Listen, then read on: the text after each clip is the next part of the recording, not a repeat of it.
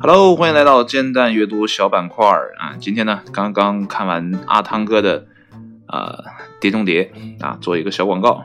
我觉得阿汤哥还是蛮神奇的。小的时候并不太喜欢《碟中谍》系列，不过越到大越觉得成龙的电影，嗯，是江河日下。那还能看的，真的没多少。那前两天看了一部电影，叫啊，这个叫叫叫。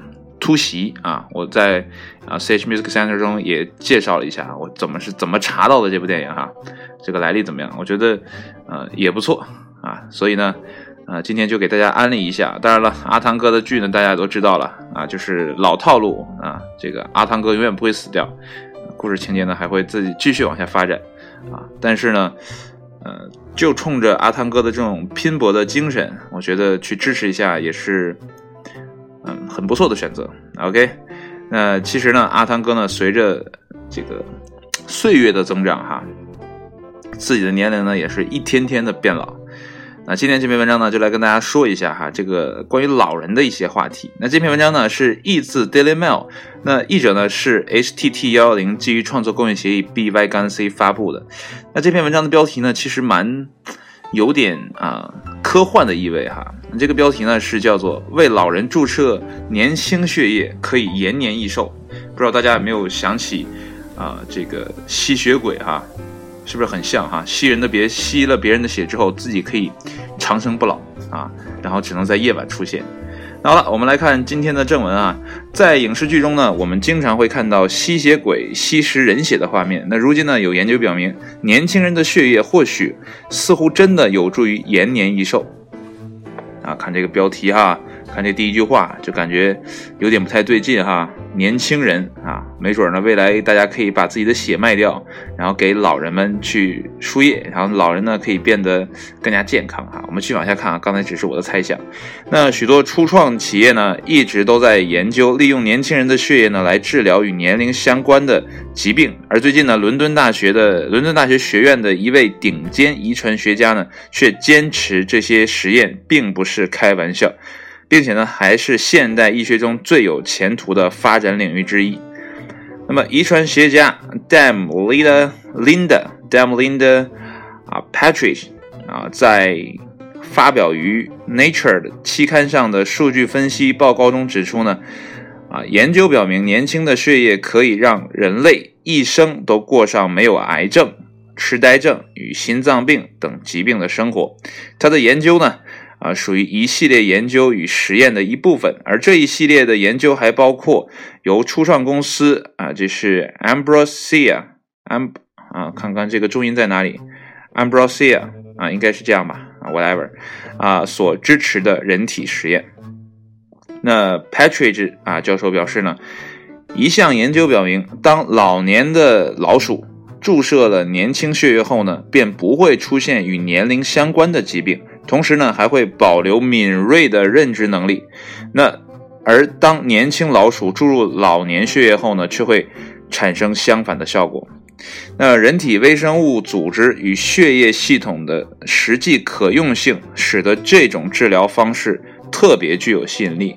但是呢，还需要对动物进行研究，以确定长期后果与潜在的副作用。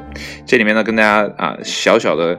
啊，这个聊一下哈，我因为之前有听说美国药监局这一块的一些内容，其实一个药品在上市之前啊，就之前啊，我不是药王中演的，为什么印度人会卖盗版药？呃，也是因为根据啊这个医药企业的研发的经费啊去思考，一款新药或者一款特药，它不可能卖得很便宜，因为它可能前期在啊三到五年甚至更长的周期里呢，它会去尝试很多的啊这种。呃，药品的配比啊什么的，去研制这个新药。那等它出来的时候，可能前期的呃几年的投入啊，都上亿美金的这样的投入。那如果说想要这个药啊获得更高的利润，或者说收回之前的投入，所以啊他们要卖的很贵。然后美国呢也有这样的立法，说对新药特药是一种保护，让这个之前的所有的研究周期呢会进行很多的实验，多次反复的，然后包括这种。啊，双盲测验等等一系列的测验，包括我刚才说的这个实验如果它真的是可行的话，即便是在老鼠体内实验可行的话，未来在它可以用于临床之前，可能还会经历三到五年甚至更长的周期。这里面可能还会涉及到，我个人觉得，因为后面我还没有读，可能还会涉及到啊这个 伦理的这一些哈。呃，不太清楚，因为我有在考虑说，一如果你真的让一个老人延年益寿啊，他不选择死亡，那可能就不会有人再去想着啊生新孩子，因为我自己就可以很年轻嘛，对不对？那这是我的一个思考哈，因为我们接着往下读。那么该研究呢，并非首次发现年轻血液呢具有类似的效果。那么在初创公司 Ambrosia 的这个人体实验中呢，总共涉及啊有七十名的参与者。那么这些人呢，最年轻的也达到了三十五岁，而且呢，为了参与实验，他们啊每人呢还得自掏八千美元。哇，这个真的好贵！实验不都是给福利的吗？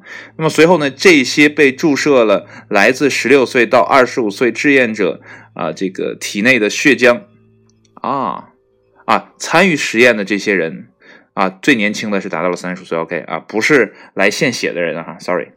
那么研究人员注意到呢，他们体内的各种主要的疾病的生物指标呢，都得到了改善。那比如说呢？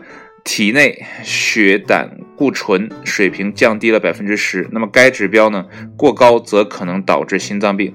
那么科学家呢还指出，一种名为癌胚癌胚抗原的蛋白质含量呢也减少了百分之二十。在患有各种癌症的人群中呢，这种蛋白质会在体内大量出现。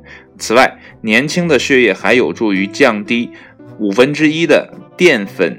样蛋白的水平啊，然后呢，这种蛋白则会在老年啊痴呆这个这在痴呆患者的大脑中呢形成有毒的这个团块啊，这都是呃，就是年轻的血液可以做这么多事情哈。那么该初创公司呢表示，一名患有早期的阿尔兹海默症的病人呢，五十五岁，那么仅在一次输液后呢，病情就开始出现改善，哇，真的是。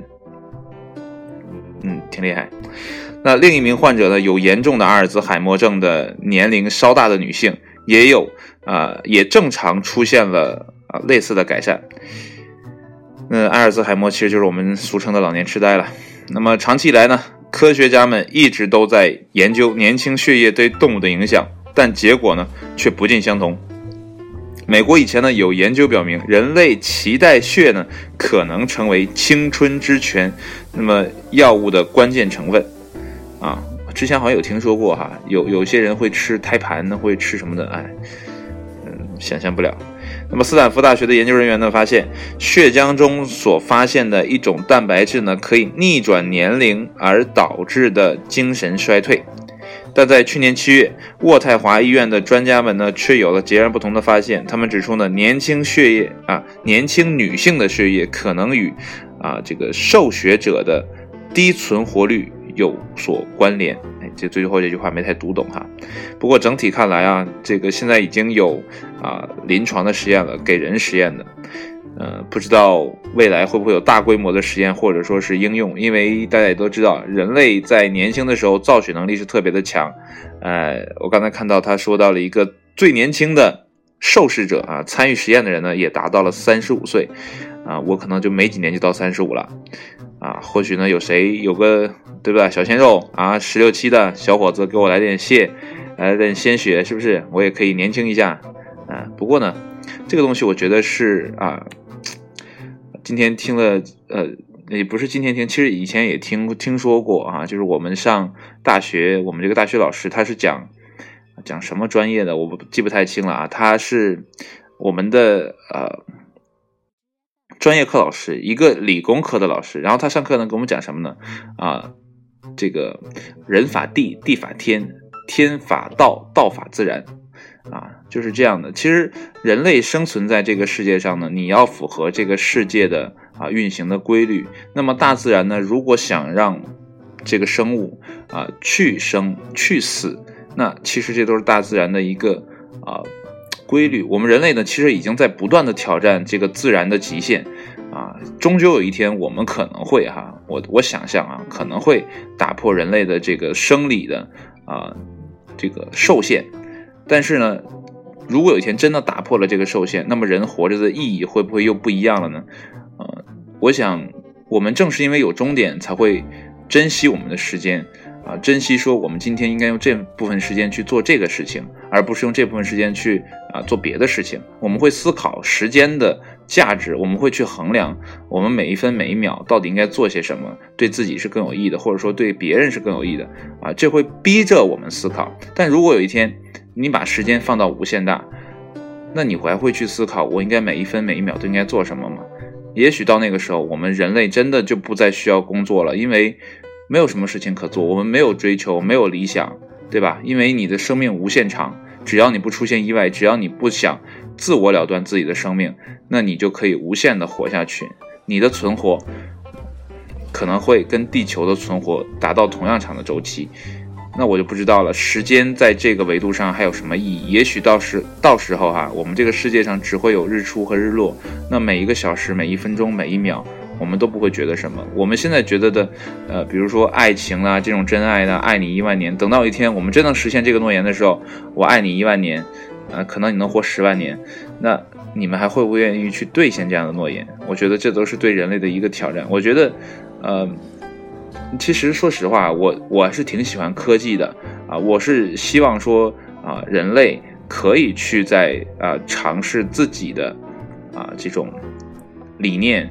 啊，自己的科技，然后去造福更多的人，比如说患有阿尔兹海默症的啊这些老年人或者说是中年人啊，他们年轻的时候都意气风发，然后家里还有自己的儿女，其实大家都不太希望自己的父母父辈离开。那如果换做一个场景，就是你的父母现在患有阿尔兹海默，然后正好你可以给他输液，让他啊缓解这种病症，甚至给他医好。你愿不愿意去做呢？我相信很多人都会去做。那如果有一天我们把这个视野放得更大，就是如果有一天我们真的可以延年益寿，不去死了啊，就是说今天你只要打一针，你就可以啊活一百年、一万年，甚至更长的时间。那你愿不愿意去做这样的事情？